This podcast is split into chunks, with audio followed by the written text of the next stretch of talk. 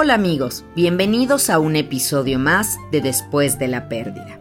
Gracias por todos sus comentarios. Estoy feliz de que tengamos esta segunda temporada. Ustedes ya escucharon los 16 capítulos de la primera, no se los pierdan. Así vamos juntos de la mano, creciendo en resiliencia y aprendiendo muchísimo de la vida y de tanatología. Bienvenidos.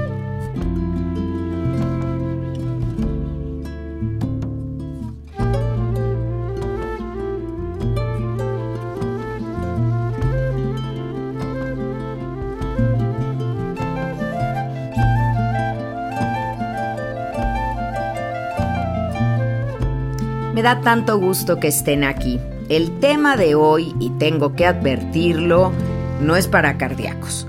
El tema de hoy está fuerte porque vamos a hablar de infidelidades y de cómo un acto así, una decisión, porque les voy a decir que la infidelidad es una decisión y es un error, también tengo que decirlo, pues rompe el alma de una persona que se siente sumamente traicionada, vulnerada, por la persona con la que duermes. ¿Te puedes imaginar una traición mayor, un dolor más grande que alguien que juró en el altar decir que estaría contigo en las buenas y en las malas, en la salud y en la enfermedad, que duerme contigo, que amanece contigo, que comparten hijos, proyecto de vida, finanzas, en fin, esa persona tenga una agenda personal en la que tú no estás incluido o incluida. El duelo por haber sufrido una infidelidad es muy complejo. Hay que tomar decisiones, recuperarse del dolor. La infidelidad puede ser devastadora para el matrimonio y para la familia también, porque se genera tanto enojo. Ustedes saben, y yo les he hablado ya en otros episodios, de las cinco etapas del duelo, las etapas Kubler-Ross. Primero, la negación que aquí en este tema es muy clara. A veces todos parecen ya haberse dado cuenta de que la persona es infiel, menos la pareja, que lo cree incapaz o la cree incapaz. Pero acuérdense, no somos santos, nada más no hay que ponernos en la ocasión de pecar, porque nadie puede decir yo jamás lo haría, Gaby. Miren, somos humanos, hay debilidades, hay circunstancias. Repito, es un error pero los humanos somos falibles. Así que tampoco hay que estar en una hipervigilancia con tu pareja para que no te engañe, pero tampoco hay que creer que sería incapaz y que jamás lo haría. O lo harías, porque tenemos que ser muy honestos. Yo creo que una buena comunicación, estar al día en cómo te sientes, cómo me siento, qué necesitas, hacer esta pregunta que aquí les va y que no todos se atreven a hacer. ¿Estoy siendo para ti la pareja que tú necesitas en este momento?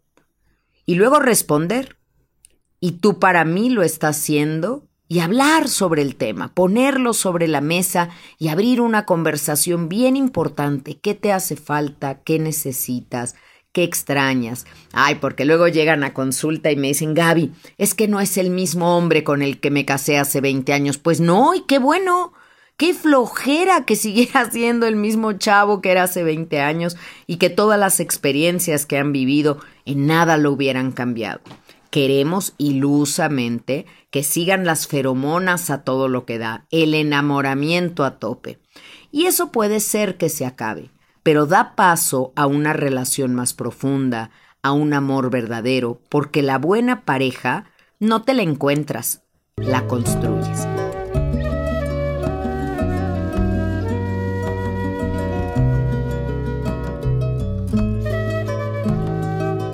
Cuando hubo una infidelidad es muy importante resolver la crisis y pues reparar la relación cuando sea posible. Me preguntan mucho, Gaby, ¿tú crees que se puede perdonar una infidelidad y seguir adelante un matrimonio? Y yo creo que sí. No estoy diciendo que sea fácil. Pero si hay voluntad de ambos lados, si hay arrepentimiento de la que fue infiel o el que fue infiel, si lucha con actos concretos por repararlo y por volver a ganarse la confianza, si tienen paciencia, si tienen un acompañamiento, una terapia de pareja, puede ser, ¿por qué no? Es difícil pero no imposible. A veces las infidelidades son una poda a la plantita del amor que reverdece después de esa experiencia de casi sentirse perdido. En mis conferencias en línea, que están en gabitanatóloga.teachable.com, hay muchas acerca de cómo trabajar la pérdida como un camino de crecimiento. Cómo caer hacia arriba, dice una de ellas, que es pues justamente crecerte con esto que te pasó. También hay otra que se llama zapatos para no caer. Y bueno, cómo curar un corazón roto que ahí está. Por favor, revísenlas, son conferencias grabadas en vivo, con público que hace preguntas y pues bueno, creo que es un material valiosísimo para mis colegas como capacitación y también para las personas que están viviendo una situación así y quieren revertirla a su favor, crecer con lo ocurrido. Acuérdense de la primera decisión que tenemos que tomar. Esto no me va a destruir, me va a construir en una mejor persona. Así que ya saben que las encuentran en gabitanatóloga.teachable.com. Sin duda creo que la primera decisión que hay que tomar cuando hubo una infidelidad y se quieren reparar las cosas es ir a terapia. Porque es tan difícil hacerlo solos. Necesitas un mediador, un interlocutor que aprenda a abrir canales de comunicación que se habían cerrado, que vea ambas partes, que vaya dirigiendo el trabajo, pero que los lleve hacia un encuentro, no hacia un desencuentro, porque una terapia de pareja siempre puede ser un arma de doble filo. Lo que pasa es que uno no quiere ir, va arrastrado porque el otro le insiste, y entonces después de esto, pues la terapia no va a hacer efecto, porque la terapia funciona si quieres que funcione y si cooperas y fluyes para que esto sea así. Yo lo recomiendo enormemente, pero les voy a decir, esta terapia de pareja por una infidelidad no la da un tanatólogo, la da un psicólogo, especialista en pareja.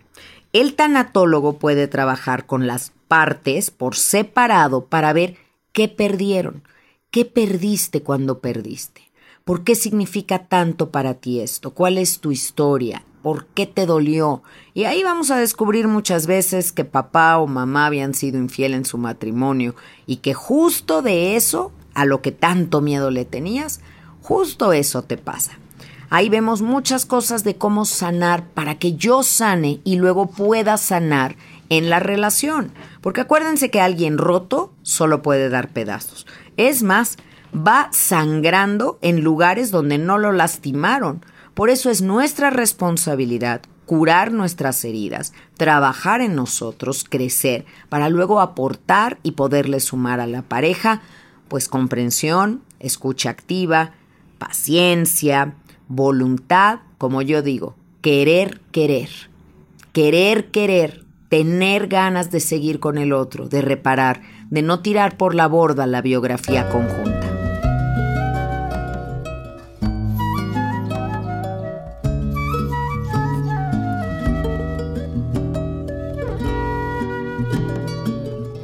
Todo el mundo puede acceder a una terapia de pareja, ya sea por el costo o porque alguno de los miembros del matrimonio no cree en el trabajo terapéutico.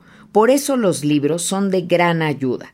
Pero también es el trabajo interior que tienes que realizar para el perdón.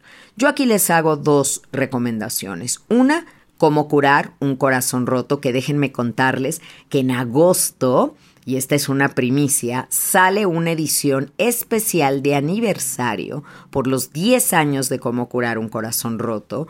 Va a tener pasta dura, lo cual es una cosa preciosa, nueva portada, nuevas ilustraciones. La persona que me va a hacer las ilustraciones es el ilustrador de Walter Rizzo, que seguramente ustedes han leído alguno de sus libros yo sé que va a quedar hermosísima. Bueno, hasta mi foto actualicé porque cuando veo la foto de la edición de cómo curar un corazón roto, pues ya veo que cómo han pasado los años. Diez, sin duda.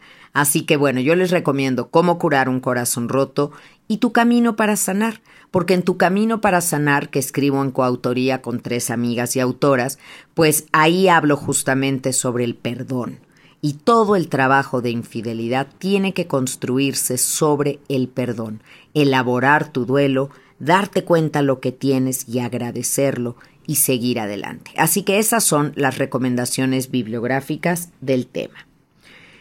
Perdonar es una decisión, no es un acto aislado, es un proceso. Va a tomarte tiempo perdonar, pero primero tienes que decidir, ¿quieres perdonar o no?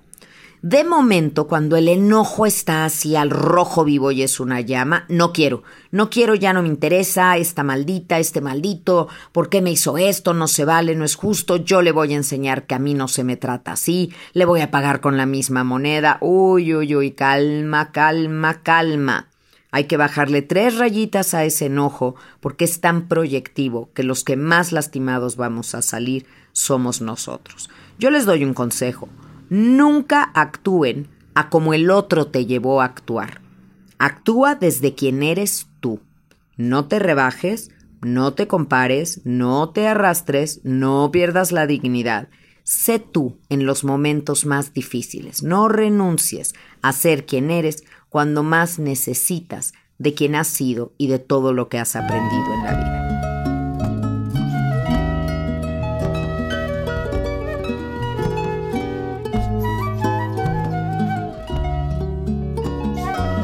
Yo creo que perdonar a veces es ir más allá de los límites de nuestra propia personalidad.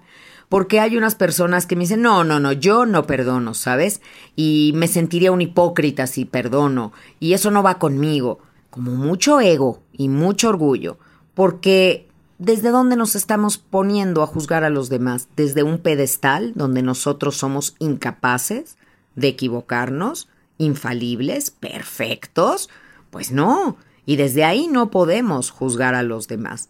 Entonces, el perdón comienza con una decisión y luego va a ser un proceso en el que ambas partes tienen que estar de acuerdo. Pero a ver, yo creo que luego se nos pasa la mano con este tema de la infidelidad porque lo queremos hacer pagar y le hacemos la vida miserable.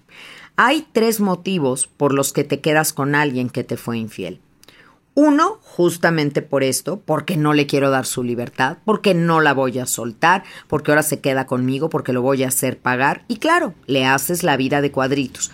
Pero la tuya es de cuadrícula chica, porque te va, te la vas a echar a perder metiéndote en esa jaula horrorosa que son los celos, las inseguridades, la persecución. Ay, ya hablaremos de esto, pero el estar revisándole el teléfono a alguien, qué cosa más espantosa ¿Por qué caemos en eso? ¿Por qué tenemos que cuidar que alguien se porte bien cuando no somos su mamá y no son unos niños? Si quieres estar conmigo, bienvenido, bienvenida. Si no quieres, te acompaño a la puerta. Porque eso sí, guarden sus lágrimas para quien se tiene que ir, no para quien se quiere ir. Cuando decidimos perdonar es porque buscamos en nuestro interior la necesidad de volver a tener un estado de paz.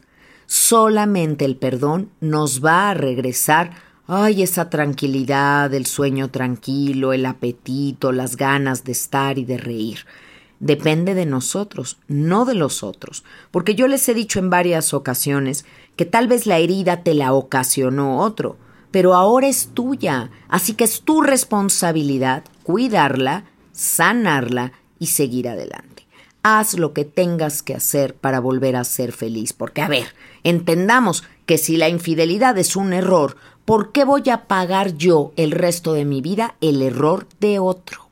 Yo creo que perdonar tiene más que ver conmigo que con el otro. Puede ser que lo que te hizo esa persona sea imperdonable, pero tú mereces perdonar. Y ojo que perdón y reconciliación no son lo mismo.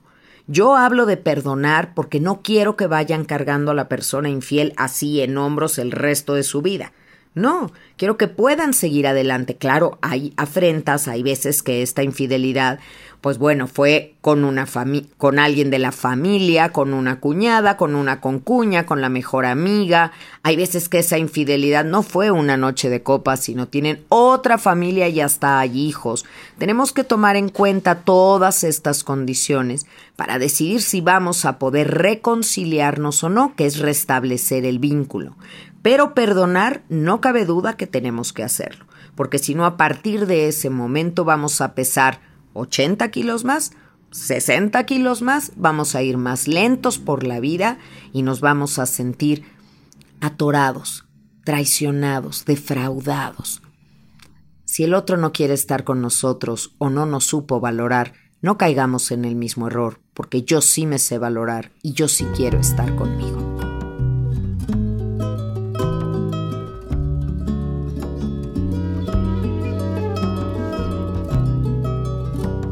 Entonces ya quedamos que el perdón es un regalo de paz que me doy a mí mismo, ¿eh? No se lo doy a nadie más.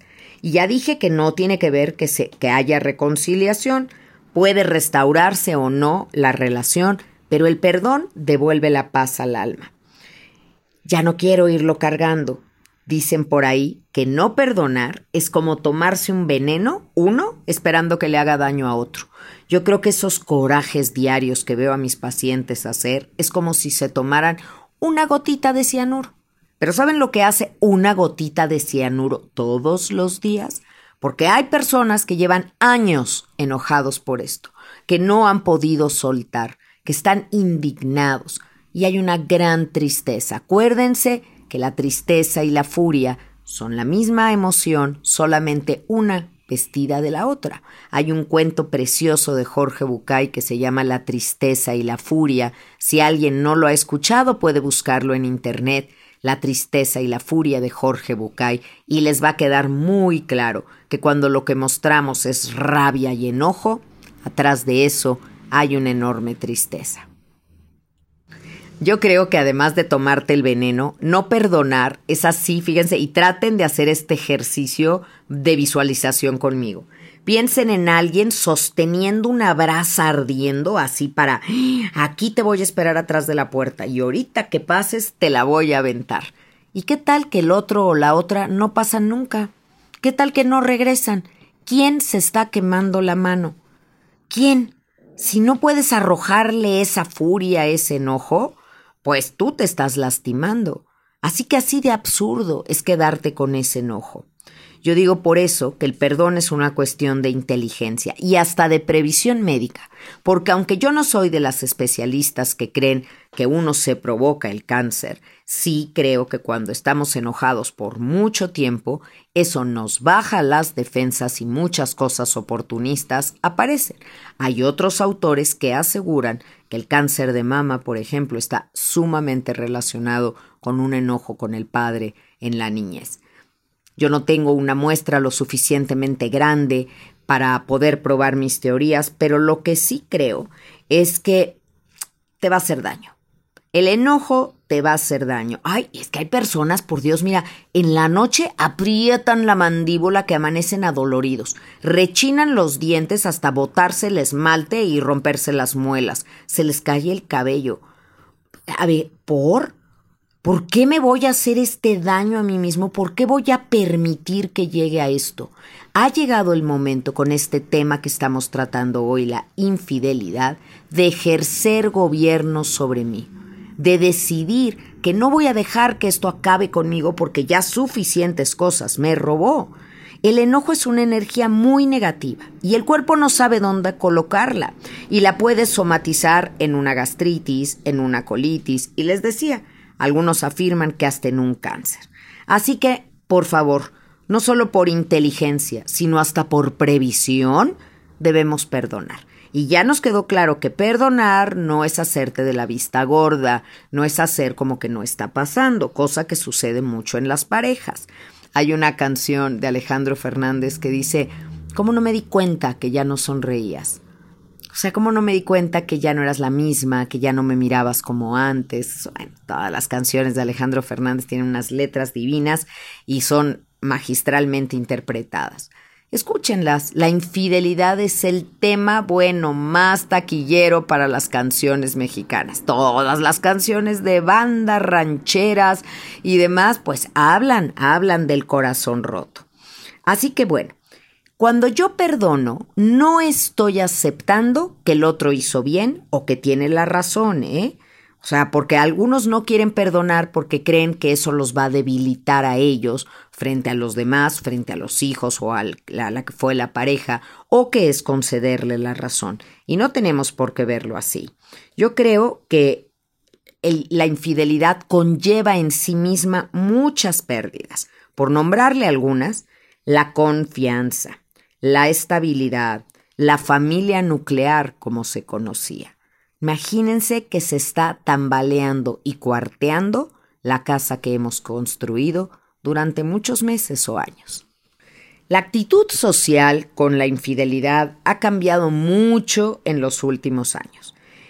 Yo diría que los últimos 45 años, ¿eh? Porque antes, bueno, no, no, no, la que había sido infiel casi, casi que era apedreada. Estamos hablando de eh, el mundo latino, porque bueno, en otras latitudes siguen siendo apedreadas. Me gustaría decir que ya no, pero sí, sí es así. Pero bueno, la mujer era tachada de qué barbaridad, qué locura, y se creía que la mujer que era infiel era porque se había perdido de amor, que una mujer no podía ser infiel nada más por calentura o por ganas de estar con otra persona. Hoy sabemos que no, que hoy la mujer también puede ser infiel nada más porque Hijo, y qué triste sería el caso, porque tomó mucho en una fiesta y acabó dándose un beso, así como dicen ahora, ya se lo dio, con otra persona y una cosa llevó a otra, el no saber decir que no, el hastío, el aburrimiento en una pareja, pero no necesariamente porque está perdida de amor. Hace muchos años al hombre se le daba una manga ancha, las abuelitas le decían a las jovencitas, mijita, tú hazte de la vista gorda, mientras tú seas la catedral, ¿qué importa que haya capillitas? Imagínense, con todo respeto para esas abuelitas que seguro repetían los consejos que sus propias abuelitas les dieron, no señor, no tenemos por qué pasar por encima de nuestra dignidad o soportar situaciones que nos pues que nos humillen, que, que, sean en detrimento de nuestra autoestima, porque yo creo que cuando nos hacemos de la vista gorda o permitimos todo, al final no solamente acabamos odiando a nuestra pareja, nos acabamos odiando a nosotros mismos.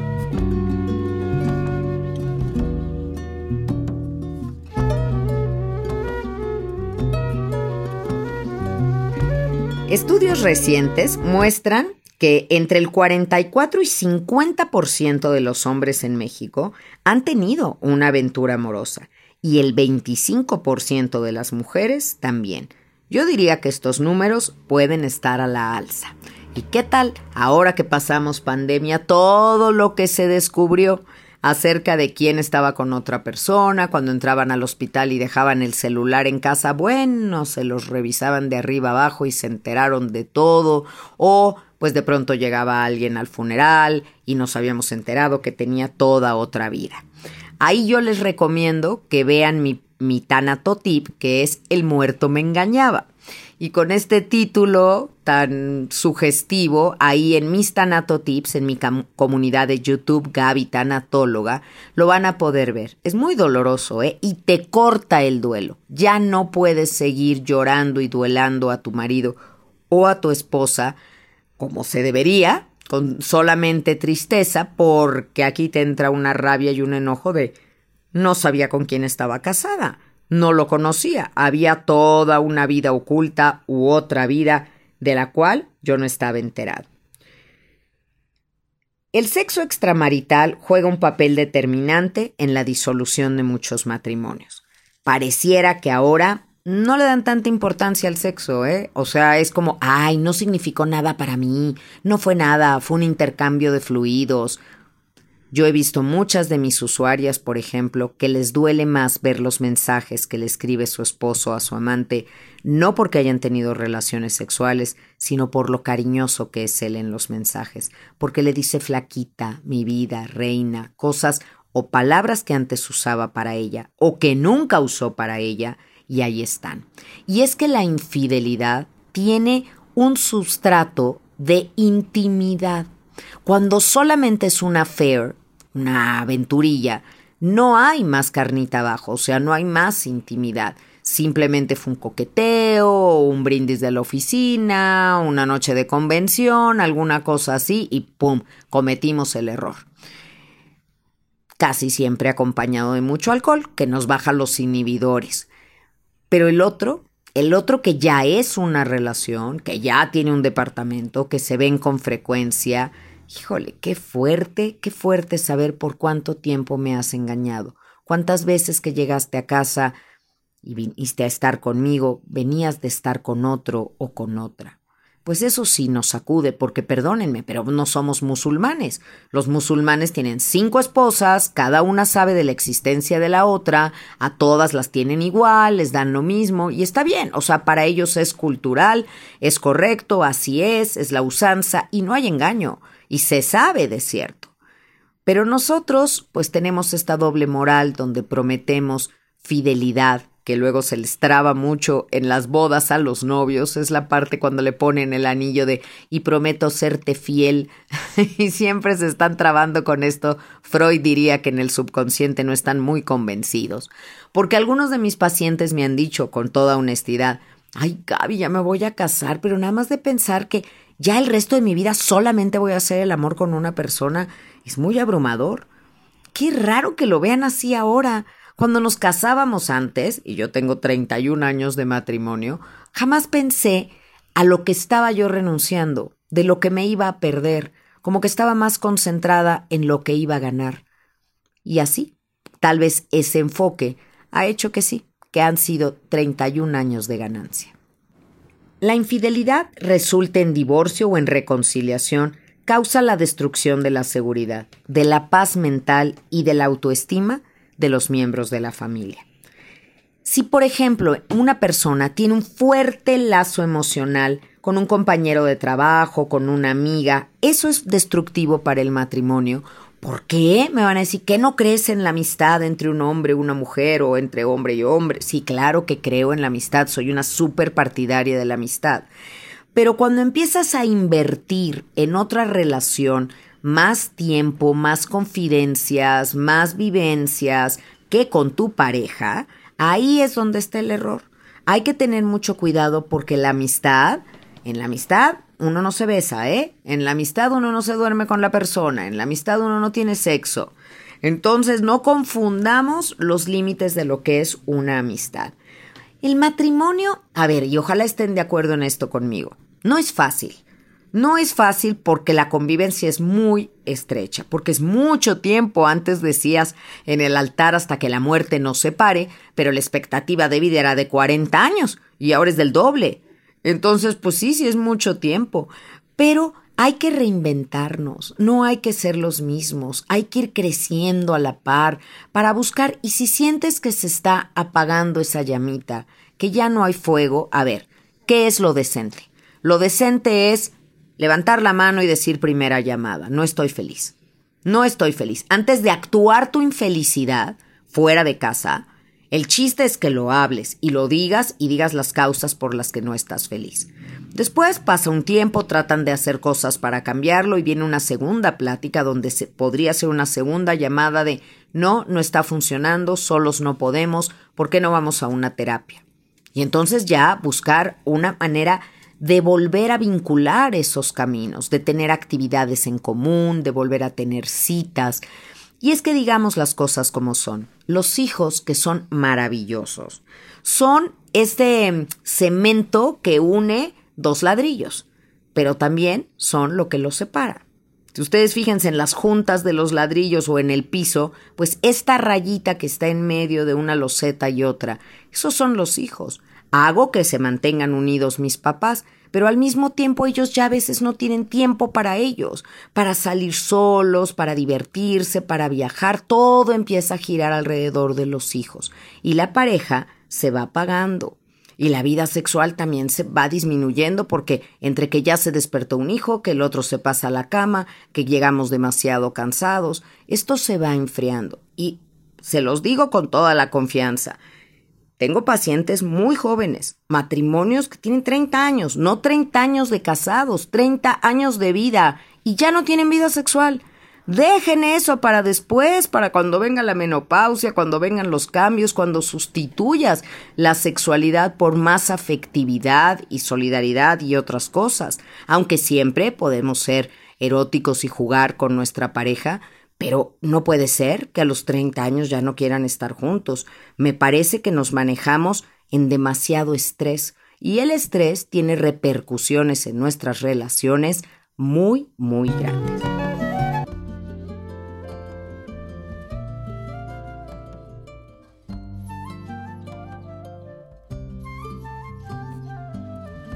Ocultar cosas crea una barrera entre los esposos. Y si compartes información íntima con otra persona, hoy la relación primaria está amenazada. Cuando se descubre una infidelidad, por un tiempo hay que hablar de la infidelidad. Al principio eso es lo que compete. Tenemos que hablar de la infidelidad, qué pasó, cuándo pasó, cómo pasó. Obviamente, tu pareja va a tener mil dudas. Y pues entre más respuestas les le des y seas honesto, aunque sea en ese momento, lo vas a tranquilizar o la vas a tranquilizar. Pero después de un tiempo ya no conviene seguir hablando de la infidelidad. Ya hay que hablar de la relación, porque la relación no nada más hay que conservarla, hay que mejorarla. Y les cuento un caso, no digo nombres, obviamente, pero esta es una paciente mía que descubrió que su marido le era infiel y que tenía un hijo con otra mujer. Tenían muchos años de matrimonio y se amaban profundamente. La verdad es que era un matrimonio en el que él pues fue un error que había cometido hace unos años, ya no tenía relación con la mamá del hijo, pero pues sí se hizo responsable del hijo y los veía con alguna frecuencia. Cuando ella descubre todo esto, pues el primer impulso fue terminar con la relación. Pero él luchó y luchó muchísimo para que siguieran juntos. Fueron a terapia, vinieron conmigo para trabajar independientemente cada uno su dolor también, leyeron libros, trabajaron, escucharon podcast y un día seguían juntos, parecía que la cosa iba francamente mejor. Y un día van a la farmacia porque él tenía tos. Entonces fueron por un jarabe para la tos. Y de repente la esposa voltea y ve ahí junto a la caja registradora de la farmacia una tirita de condones. Y de pronto explota y le dice a la señorita de la farmacia, ¿y sabe qué? Además del jarabe, deme toda esa tira de condones para este desgraciado que es un infiel. ¡Wow! ¿De dónde salió eso?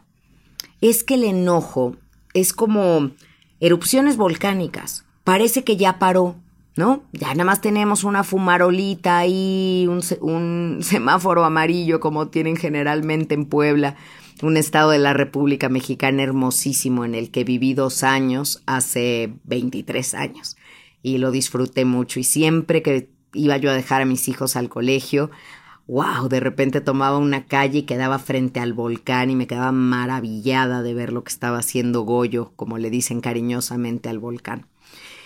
Y bueno, otras veces vuelve a arrancar y entonces lanza este no solo fumarolas, sale lava, salen rocas, salen chispas y centellas, ¿eh? Y así se vuelve a activar el enojo. Es algo por lo que les decía que tenemos que tener mucha paciencia. la persona que fue infiel va a entender que al principio no confíen en él o en ella, que tenga que estarse reportando dónde está, tampoco con el extremo de, eso estar mandando prueba de dónde están. ¿Qué nos pasa con las emociones sanas? Cuando llega una paciente mía a consulta y dice, nada más déjame avisarle a mi novio que ya llegué y se toma una foto en mi consultorio y la manda y yo, ¿y por qué tienes que mandar foto? Bueno, es que así le hacemos por seguridad. No, no, no por seguridad para nada. Por control. ¿Que no le crees dónde está? Porque con decirlo es suficiente, no tengo que mandar prueba del consultorio de Gaby lleno de mariposas para que creas que, que sí estoy ahí. Ahorita aprovechando que les digo del consultorio, me están preguntando mucho que si doy terapias presenciales. Sí, claro que sí. Tengo muy llena la agenda ahorita, pues por todo el tema de la pandemia, todos los informes de mi terapia presencial y también doy terapia en línea, los pueden obtener en Taller Tanatología arroba gmail.com. Ese es el camino correcto, porque luego en redes sociales, donde estoy como arroba Gaby Tanatóloga, me tardo un poquito en contestar porque pues son muchos los que me hacen el favor de escribirme. Entonces, cualquier duda acerca de mi terapia en tallertanatología.gmail.com. Y a ese mismo correo pueden pedir informes sobre mis talleres en línea, el diplomado que doy en línea y también el diplomado presencial que empezará a finales de septiembre. Voy a tener muy poquitos lugares disponibles porque son grupos pequeños de 15 personas, algunos se quedan, tengo alumnas muy hermosas que llevan conmigo 8 años y ahí siguen. Entonces, tengo que ver a finales de junio cuántos lugares me quedan disponibles de esos 15 de martes o miércoles, que son los días que lo imparto, y ya les iremos avisando qué espacios hay para quien quiera tomar el diplomado presencial. Se da entre semana, les decía martes o miércoles de 10 de la mañana a 1 de la tarde. Y ahí está el que es en línea, que lo pueden tomar a su tiempo y a su ritmo cuando gusten en gavitanatóloga.teachable.com.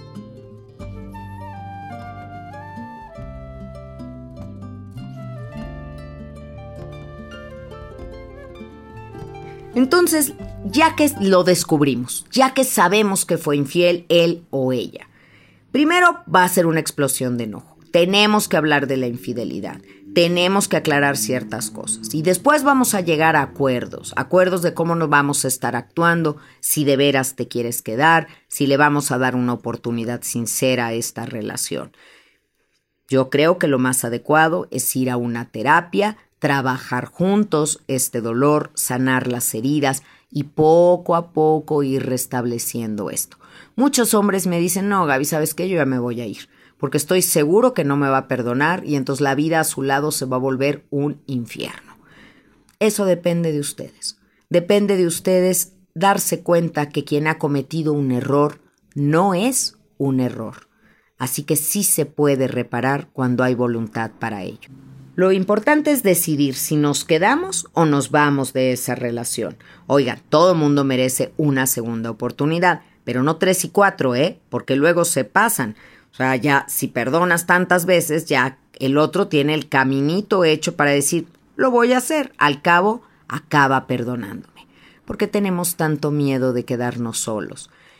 El verdadero motivo por el que yo me quedo con alguien debe de ser siempre el amor, nunca el miedo. Si nos quedamos es para volver a creer, no para recordarle al otro que se equivocó todo el tiempo y con ello asegurar la decepción y el enojo en nuestras vidas. Les voy a contar un caso. Y este es el caso de Pamela. Me atrevo a decirles, eh, Pamela está, este caso está en mi libro de cómo curar un corazón roto y eh, Pamela es un seudónimo. Obviamente no es un nombre verdadero. Una exitosa mujer del mundo de los grandes almacenes ejecutiva, trabajo de tiempo completo y una carrera en ascendencia. Casada desde hace 25 años con un editor con quien tiene dos hijas. Mientras la carrera de ella va a la alza, él ve cada día más mermada su situación financiera. Su negocio propio parece que va a cerrar y empieza a verse confrontado con que es ella la que lleva más dinero a la casa. Tiene más compromisos y motivos profesionales de satisfacción. Él, de 49 años, Empieza a sentir su autoestima lastimada y cede a los coqueteos de una empleada suya, una muchacha joven para quien, llamaremos Pedro, es la persona más admirable que conoce. Todo empieza por simples coqueteos, luego un poquito más de temas personales en el trabajo, después intercambio de mensajitos donde parecen jugar a un estire y afloje de la moral. Ella se encarga de dejarle claro que nunca antes ha hecho algo así con otro hombre que él está casado y ella no quiere causar daño, etc. Cuando él se encuentra convencido de que ella es una buena persona y de que eso no será una verdadera amenaza para su estabilidad familiar, decide llevar la situación a un plano de encuentros clandestinos y ausencias de casa. Pamela lo nota, lo siente y algo sospecha. Hace sus investigaciones con la secretaria de su marido y coteja estados de cuenta de las tarjetas de crédito. La prueba está ahí. El dolor es inmenso. Antes de hablar con él, consulta con una amiga y con un sacerdote. Toma una decisión fundamental. Aún lo ama y no quiere perder una relación de tantos años, una biografía compartida. También decide que no quiere ser una mujer divorciada, que él ha sido un buen padre y proveedor hasta ahora, y es un hombre por el que se merece luchar. Al ser confrontado, él lo niega todo. Continúa así hasta que las pruebas son contundentes como recibos de hoteles, camisas manchadas de maquillaje y mensajes en celular. No le queda otro camino que aceptar que esta nueva relación es algo incipiente y que él prefiere conservar a su familia y a su mujer. Se acercó a esta relación por las razones equivocadas. Pamela también comprende que se ha alejado mucho de casa, que ha dejado de admirar a su marido y que juntos deben trabajar en la reconstrucción de su pareja. ¿Qué mérito tiene amar a alguien que es perfecto? Esa sería la respuesta lógica. El mérito está en querer a alguien que se equivoca, pero que desea enmendar sus errores. Un hospital no solo acepta personas que vayan a sanar, ni una iglesia feligreses que no pequen nunca. Cuando hemos sufrido, la vida nos pone un escalón arriba, por encima del resto de las personas, pero no para mirarlas hacia abajo, sino para ayudarlas a subir.